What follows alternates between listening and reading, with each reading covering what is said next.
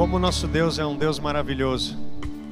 Sabe que o nosso Deus é um Deus que realiza sonhos. O nosso Deus é um Deus que apoia sonhos. Não importa se você está nesse exato momento passando por uma situação ruim ou pela melhor situação da sua vida. Deus tem sonhos para você. Deus, tudo começou quando Deus teve um sonho de ter uma família, de ter intimidade com o homem. Então, ele criou os céus, criou a terra e começou um relacionamento com o ser humano. E não é lindo ver como é bonito as paisagens, os céus, todas as coisas que Deus criou e de tudo que ele criou, o maior desejo dele era que eu e você pudéssemos ter acesso a ele.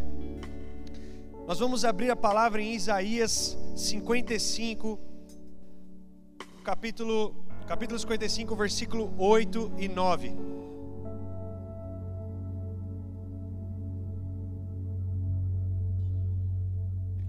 A palavra diz assim: Assim como os céus são mais Desculpa, vou começar do versículo 8. Pois os meus pensamentos não são os seus pensamentos, nem os meus caminhos os seus caminhos, declara o Senhor. Assim como os céus são mais altos do que a terra, também os meus caminhos são mais altos do que os seus caminhos, e os meus pensamentos mais altos do que os seus pensamentos. Sabe que o nosso Deus, ele tem muitos sonhos, mas quando eu digo a palavra sonhos, talvez você pense que eu estou falando apenas de momentos em que você está dormindo, momentos que você está descansando e você começa a ter imaginação e começa a pensar em coisas. Claro que Deus ele pode se comunicar com você a partir dos sonhos, sim, mas os sonhos que eu estou me referindo aqui são os sonhos que nós temos acordados. Sabe, Deus ele tem sonhos para você que muito mais do que um pensamento enquanto você está dormindo, ou uma imaginação que você possa ter, ele tem algo concreto para a sua vida, ele tem um plano para você. Isso são os sonhos de Deus. Os sonhos de Deus são planos que ele tem para nossas vidas, coisas que ele pode pensar e que ele pode desejar, assim como um pai deseja para o seu filho coisas. Talvez você está aí e você está dizendo: nossa, como eu queria que meu filho fizesse uma faculdade, como eu queria que meu filho tivesse uma promoção, como eu queria que meu filho se casasse, tantas coisas que você pode sonhar para o seu filho, assim também Deus também tem sonhos para você. E a grande verdade é que, independentemente das nossas circunstâncias, se nós estivermos firmes na presença dEle, firmes aonde Ele quer que nós estejamos, nós viveremos esses sonhos. Assim como como Deus tem sonhos, nós também temos sonhos. Provérbios 16, versículo 1 diz assim: Ao ser humano foi concedida a capacidade de planejar, entretanto, é o Senhor que vem e dá a palavra certa. Quantos aqui, antes da quarentena, estavam com algum sonho? Estavam com algum planejamento? Quantos aqui tinham algo que você já tinha até a data? Sabe, talvez você tinha algo que você já até sabia a data que você ia fazer, a hora que você ia fazer. Você já tinha traçado não só um sonho, mas também um planejamento, um plano para que isso acontecesse. E a verdade é que todos nós fomos pegos de surpresa. Haviam pessoas que tinham planejado se casar nessa época. Haviam pessoas que tinham planejado trocar de carro nessa época. Haviam pessoas que tinham planejado, sei lá, começar um relacionamento, fazer um intercâmbio, tantas coisas. Agora, se tem uma sensação que é ruim, é a sensação de que um sonho tem que ser adiado, ou tem que ser frustrado, ou tem que ser paralisado simplesmente por um motivo externo, simplesmente por algo que você não pode controlar, algo que você não pode escolher se sim ou se não. Como uma mulher que sonha em ser mãe se sente ao descobrir através de um exame que ela é estéril. Como um rapaz que sonha em trocar de carro se sente ao descobrir que ele foi mandado embora. Como uma, um casal que sonha em se casar se sente ao descobrir que uma dessas pessoas está traindo a outra. Como uma pessoa que estava planejando um intercâmbio se sente no momento em que algum parente, um próximo, mãe ou pai, descobre que tem uma doença grave e por conta disso ele tem que adiar o seu intercâmbio. Eu estou dando exemplos aqui, mas Todos esses exemplos que eu estou dando, enquanto eu estava orando, eu senti realmente essas situações. E eu sei que vocês estão me assistindo aqui. Eu sei que talvez você que está assistindo essa live, você está passando exatamente por essa situação. E eu quero falar com você, não só com você, mas com todas as pessoas que têm sonhos, ou que tiveram sonhos adiados, ou que tiveram sonhos frustrados ou que no meio dessa pandemia podem estar se sentindo perdidos e pensando: como será que eu vou chegar a realizar esse sonho agora? Poxa, eu fui pego de surpresa, agora eu não consigo mais seguir o curso daquilo que eu estava pensando que eu ia fazer, sabe? Não está mais no meu pensamento, no meu planejamento, na, na direção que eu tinha tomado. E a gente leu aqui em Provérbios que o homem tem a capacidade de fazer planos, mas é o Senhor que dá a palavra certa. Ou seja, apesar de você ter o seu planejamento em relação a um sonho, é Deus que sabe o caminho que você vai levar para chegar até lá. É Deus que sabe se esse sonho é um sonho que vem dele. E quão melhor são os sonhos de Deus para a nossa vida do que os nossos próprios sonhos. Sabe, é muito melhor você sonhar os sonhos de Deus do que sonhar os seus próprios sonhos. Apesar de que, se você parar para refletir sobre os sonhos de Deus, você vai chegar à conclusão de que os sonhos de Deus são tão maravilhosos quanto assustadores.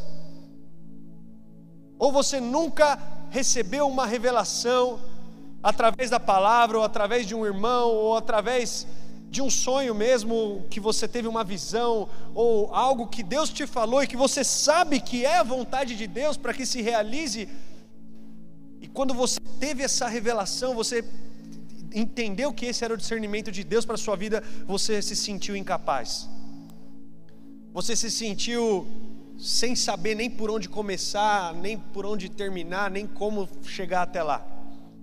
Os sonhos de Deus são sonhos geralmente muito maiores do que a nossa capacidade, muito maiores do que o nosso entendimento, vão além da nossa imaginação. Geralmente, quando você sente um sonho, você identifica um, uma promessa de Deus, um sonho que Deus tem para a sua vida, você fica tão maravilhado quanto assustado, porque até você chegar lá, você não sabe nem por onde começar. E aí que vem os nossos planejamentos, as nossas vontades de como fazer ou de como chegar até lá, só que a grande verdade é que Deus tem um caminho muito mais perfeito do que você possa imaginar. E eu separei aqui duas situações na palavra, eu, eu posso identificar essas situações em diversas histórias da palavra, mas eu resolvi trazer duas situações da palavra, onde acontece algo que eu chamo das quatro fases para que você saia de onde você está e chegue no sonho de Deus para a sua vida. Quatro fases, quatro coisas que acontecem em diversas passagens da Bíblia, mas eu quero te mostrar duas hoje. A primeira, eu, vou, eu quero falar sobre José. José era um menino, sabe, que cresceu na casa do seu pai era o filho caçula, tinha muito conforto, tinha muito muita alegria de estar ali, o seu pai o amava. Porém, um dia ele teve um sonho, um sonho de verdade. E nesse sonho ele identificou que esse sonho era o sonho de Deus para a vida dele, e ele começou a contar esse sonho para os seus irmãos. E porque ele contou esse sonho para os irmãos dele, os irmãos dele começaram a sentir raiva dele, começaram a sentir inveja dele, começaram a sentir que aquele sonho que Deus tinha para a vida de José não poderia ser para José, tinha que ser para algum deles, provavelmente. E José, por conta disso, sofreu, apanhou dos seus irmãos, foi jogado em uma vala, foi vendido como escravo. E porque ele foi vendido como escravo, ele foi parar na casa de Potifar. Agora, a primeira fase, que é a fase que, em que José estava na casa do seu pai, nós vamos chamar da fase do conforto. Todos nós, antes de recebermos um sonho de Deus, estamos em um lugar de conforto. Uma zona de conforto. Você está parado, você está sem pensar, você, você não está pensando em progredir em relação a algo. Talvez você está ali fazendo sua faculdade, você até quer crescer profissionalmente, mas aí Deus vai lá e pá, fala que você vai ser um empresário de sucesso. Talvez você está lá pensando que, sei lá, só, você só quer arrumar alguém para casar e tal, e Deus fala: pá, você vai ser pai de alguém que vai ser o próximo presidente da república. Cara, Deus ele tem sonhos tão maiores para a nossa vida que a gente, com certeza, quando a gente receber um sonho de Deus, a gente vai ter que sair da nossa zona de conforto. E José, ele saiu da zona de conforto dele. Saiu de uma maneira que ninguém gostaria de ter saído, mas ele saiu. Ele saiu apanhando, ele saiu sendo vendido. Mas Talvez esse foi o ingrediente fundamental para que ele chegasse naquele sonho que ele tinha tido. Sabe, se José não tivesse saído da zona de conforto, não tivesse saído da fase do conforto, ele com certeza continuaria sendo o filhinho mimado da mamãe, filhinho caçula, que ganhava a roupa mais bonita, que estava ali na casa do, seus, do seu pai, e, enfim, tinha várias regalias e provavelmente ele não teria chegado aonde ele chegou. Então José sai da fase do conforto e ele vai para uma outra fase, que é na fase da casa de Potifar, onde ele vai e tem uma grande oportunidade.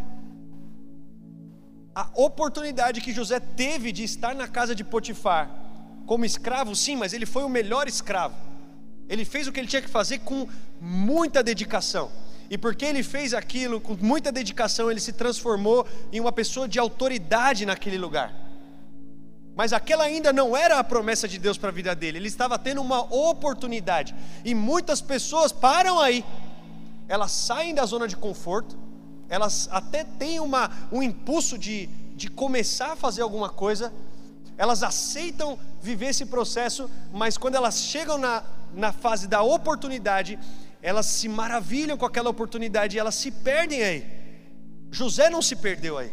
José teve várias oportunidades, tanto profissionais como sentimentais.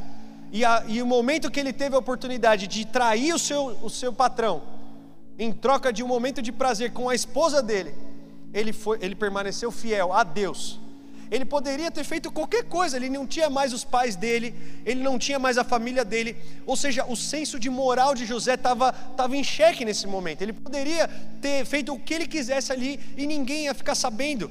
O pai dele não ia ficar sabendo, não ia ter desgosto, ele simplesmente podia fazer o que ele quisesse, mas ele decidiu permanecer fiel na, na fase da oportunidade. É nesse momento que muitos de nós sofremos as maiores tentações das nossas vidas, porque a fase da oportunidade, ela tem muitas atrações. Ao mesmo tempo que ela te dá com uma mão a sua vida profissional, ela também quer te tirar a sua saúde sentimental. Então, a fase da oportunidade, ela é onde vai separar os homens dos meninos, sabe? As meninas das mulheres, ela vai separar as pessoas que realmente estão dispostas a viverem o sonho de Deus ou as pessoas que estão simplesmente querendo uma oportunidade. E depois disso a gente vai passar para a próxima fase. José, ele permanece fiel, e porque ele permanece fiel, ele é lançado em uma fase ainda pior, que com certeza muitos de nós, se estivéssemos na, na pele de José, estaríamos nos sentindo talvez presos, talvez angustiados, talvez esquecidos, talvez ansiosos, talvez amargurados. Opa, acho que muita gente está se sentindo igual a essa fase. que eu vou chamar a fase do isolamento. José é lançado na cadeia porque ele permanece fiel, ele é lançado em uma fase de isolamento. Agora, isso aqui está ficando bom, porque se você perceber, a fase de isolamento ela antecede a próxima fase, que se você conhece a história você já sabe qual é, mas durante a fase de isolamento é muito difícil de você reconhecer que ela é uma fase boa, porque ela é uma fase que te faz se sentir sozinho, ela é uma fase que te faz se sentir ansioso, ela é uma fase que te faz se sentir abandonado, de se sentir injustiçado. Quantos de nós não estamos nos sentindo injustiçados de termos que ficar todos os dias em casa, sem podermos trabalhar, sem podermos continuar com nossos planos? Poxa, estava tudo bem, a gente estava, estava fazendo nossos planos, estava sonhando, pensando em casar, pensando em viver, pensando em viajar, pensando em fazer as coisas, em mudar de trabalho, em comprar carro, e de repente, bum! Ficamos presos sem poder sair de casa. Ou talvez você que é empresário, agora tem uma bucha na mão de ter que pagar um monte de funcionário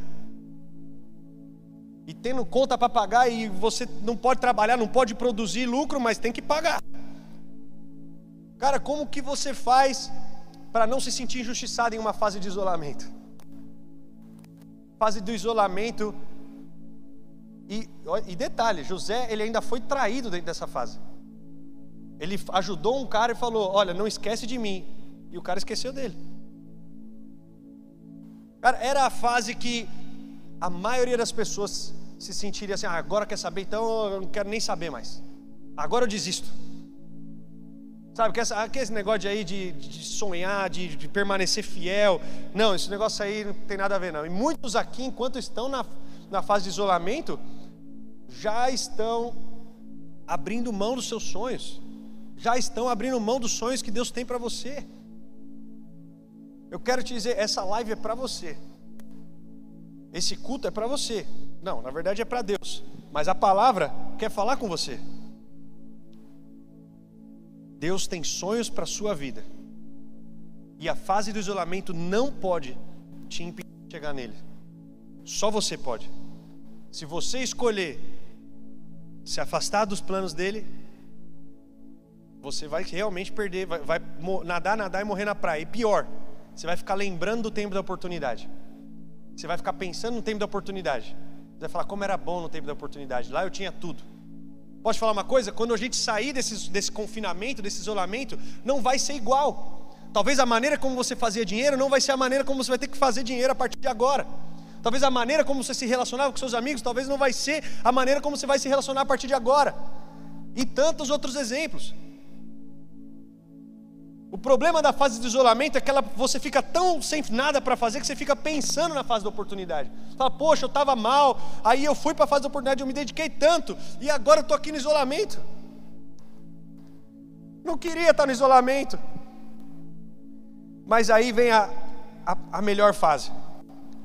A fase em que aquele homem que tinha traído, que tinha esquecido José, lembra e indica ele para o rei.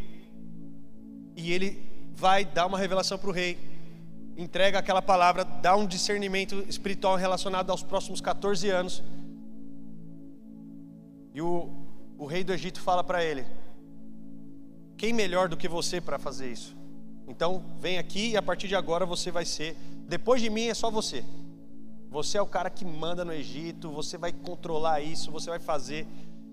E José ele chega realmente aonde Deus tem para a vida dele, aonde ele tinha sonhado lá no começo. E ele ainda tem testes, ele ainda tem coisas que ele tem que desbravar. Por exemplo, ele tem que perdoar toda a família dele, aqueles irmãos que venderam ele no começo, ele tem que perdoar os caras. E nós vamos chamar essa fase da fase da terra prometida. Vocês já vão entender o porquê. Então, a primeira fase, a fase do conforto. Segunda fase, a fase do da oportunidade. Terceira fase, a fase do isolamento. E quarta fase, a fase da terra prometida, ou do sonho, ou da promessa. Você pode chamar do jeito que você quiser. E ao mesmo tempo que estava terminando um ciclo na vida de José, estava começando outro ciclo na vida do povo judeu. O povo judeu, os seus pais, o seu pai, seus irmãos estavam lá em Canaã vivendo as suas vidas em um, uma zona, em uma fase de conforto. Viveram a vida lá confortavelmente, até que acontece a, a revelação de, que José tem, acontece naquele povo, acontece naquele tempo, e eles têm que sair da zona de conforto. E eles têm que ir para a terra do Egito. E José, agora resumindo a história, depois você lê tudo, mas José, ele já por ser o, o segundo ministro, né, o segundo governa, o governador do Egito, ele separa uma terra ali no Egito para que o povo judeu pudesse estar ali, uma terra onde ele pudesse trabalhar, onde ele pudesse desenvolver, pudesse ter filho, ou seja, onde ele pudesse ter muitas oportunidades, onde ele pudesse fazer muitas coisas, e por isso o povo ele vai para a fase de oportunidade. Só que ele fica tanto tempo na fase da oportunidade que essa fase da oportunidade se transforma em uma escravidão. E eu quero te falar uma coisa: todas as vezes que você valoriza demais só as oportunidades, você vai acabar se tornando escravo das oportunidades. Você não tem que viver por oportunidades, você tem que viver por propósito. Você tem que viver por aquilo que Deus te deu de discernimento. Talvez o que você está vendo agora não é o que vai pagar mais, não é o que eh, parece ser a melhor solução, aquilo que é, mas se Deus falou para você fazer algo, segue firme naquilo, porque não importa quais são as oportunidades, o que importa é o propósito que Deus tem para a sua vida. Ou seja, o povo como eu disse, José termina um ciclo, começa outro ciclo na vida do povo judeu. O povo judeu ele, ele sai da, da fase do conforto, vai para a fase da, da oportunidade. E essa fase começa a se transformar em uma maldição para o povo judeu. Passam-se vários anos, passam-se vários anos, e o povo sai do Egito. E várias histórias aí, pode ler a Bíblia inteira para você saber tudo isso. Mas e ele sai do Egito e quando ele sai ele vai para o deserto, ou seja, ele vai para o isolamento. E ele chega no isolamento de novo. E aí ele começa a lembrar da fase da oportunidade, ele começa a reclamar, murmurar: Deus, nossa, mas quando eu estava lá na oportunidade, quando eu estava escravo, eu, nossa, a gente pelo menos tinha comida. Ah, não, a gente pelo menos tinha carne. Ah, a gente pelo menos tinha isso, pelo menos tinha aquilo. Lembra que eu falei que a fase do isolamento é a fase que você fica lembrando da oportunidade? É a fase que você fica se, se lamentando de não ter feito aquilo que você devia ter feito. Sabe que a fase do isolamento é essencial para que você volte a dar valor para algumas coisas que você não dá quando você está tendo muita oportunidade. Quando você está tendo muita oportunidade, às vezes você desvaloriza coisas que quando você está em isolamento, você começa a valorizar mais. Quantos aqui, ou aí, na sua casa, quantos aí não começaram a valorizar mais as suas famílias nesse tempo. Talvez você não tinha tempo com alguns familiares e agora você tem. Talvez você não tinha tempo para fazer algumas coisas e agora você tem. Poxa, o tempo de isolamento ele serve para que nós possamos rever coisas, para que a gente possa alinhar coisas. Mas o povo judeu, ele não, no, a, no começo, ninguém entende que a fase de isolamento é boa. E eu não quero dizer aqui que essa fase aqui está sendo boa. Mas eu acredito que sim, Deus vai extrair coisas boas dessa fase.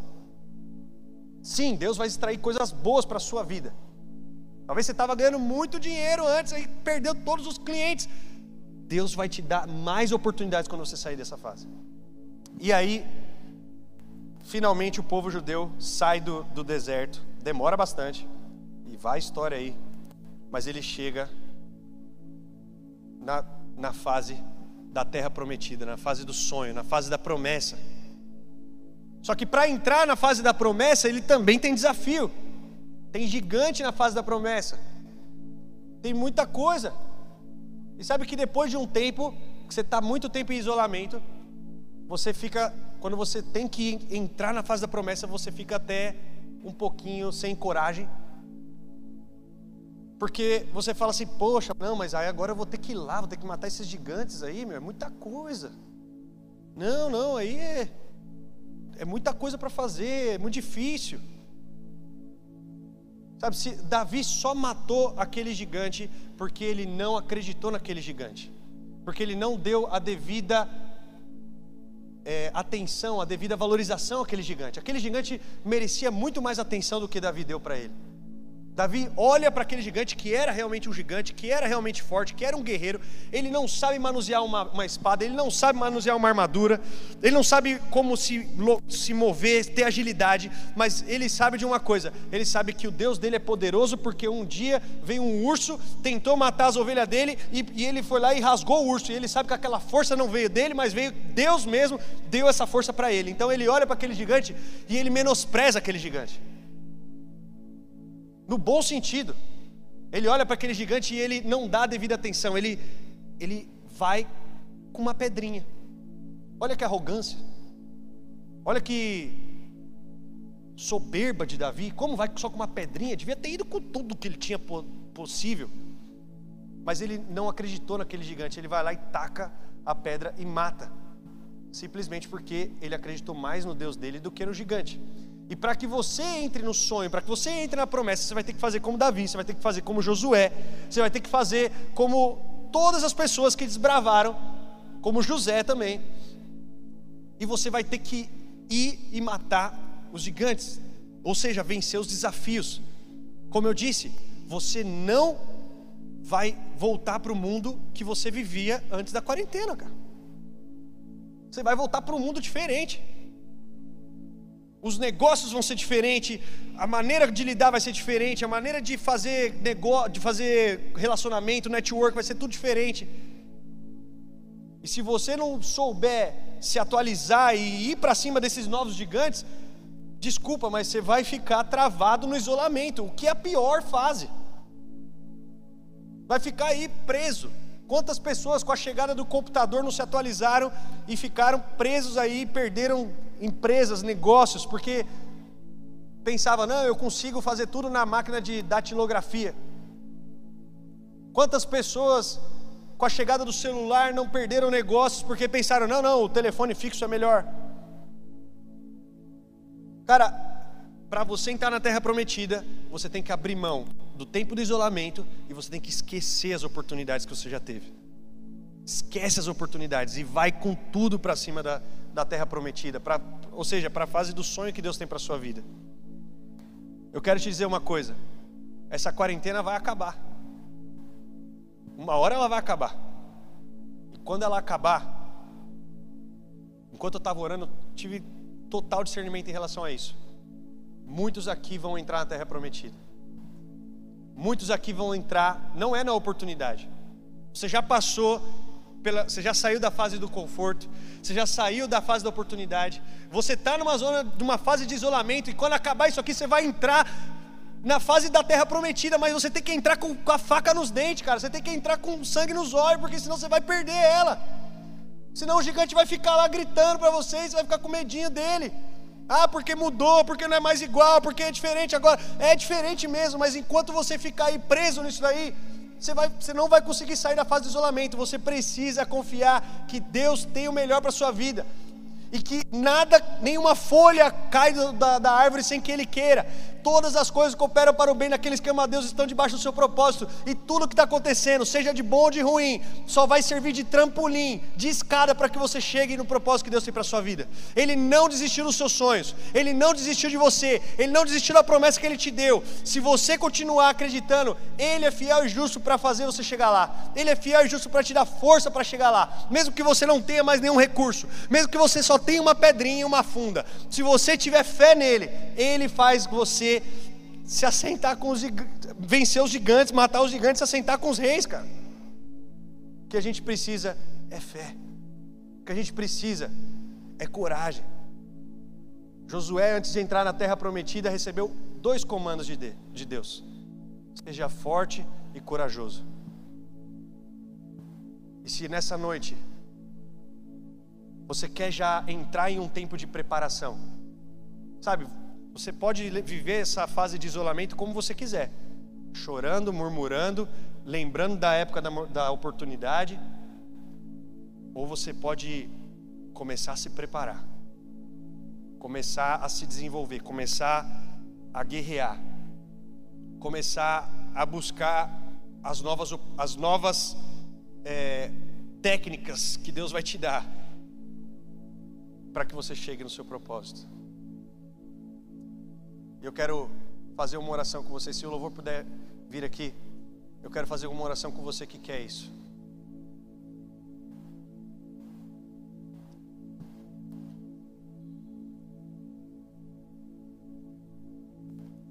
Se você quer, feche seus olhos aí onde você está. Coloque suas mãos no seu coração. Eu vou orar por você e depois eu vou fazer uma oração e você repete aí. Pai, eu te agradeço por estar aqui com os teus filhos. Eu te agradeço porque o Senhor é um Deus que realiza sonhos. O Senhor é um Deus que nos dá sonhos. O Senhor é um Deus que desperta os nossos, os, a nossa capacidade de sonhar. Não para que nós sejamos frustrados, mas para que possamos confiar cada vez mais em Ti. Pai, que essa fase que estamos vivendo agora é só uma fase, vai passar.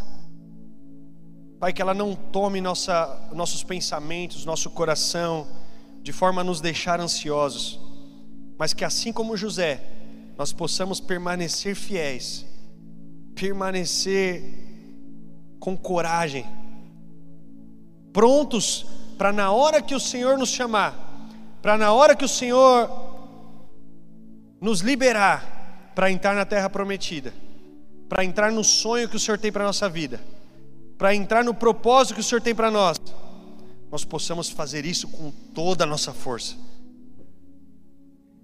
Eu oro para que venha oportunidades, oportunidades, não as oportunidades como na fase da oportunidade, mas oportunidades que nos direcionem ao nosso propósito, que nos deem alicerce.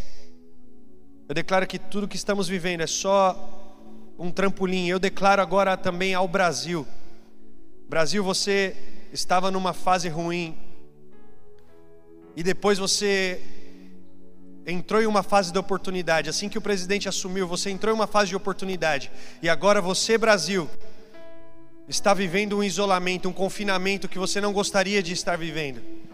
Mas quando acabar essa fase, Brasil, você vai entrar na, na, nos propósitos que Deus tem para você. As promessas que Deus tem para o Brasil vão se cumprir.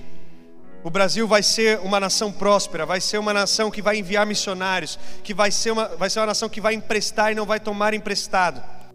Vai ser uma nação que vai produzir boa colheita para o seu povo. Eu abençoo o presidente, eu abençoo os governantes, eu declaro sobre todos que estão, de alguma forma, liderando o nosso povo, eu declaro que haja sabedoria nesse tempo. E haja sabedoria, força e vontade para quando a gente sair desse tempo. Em nome de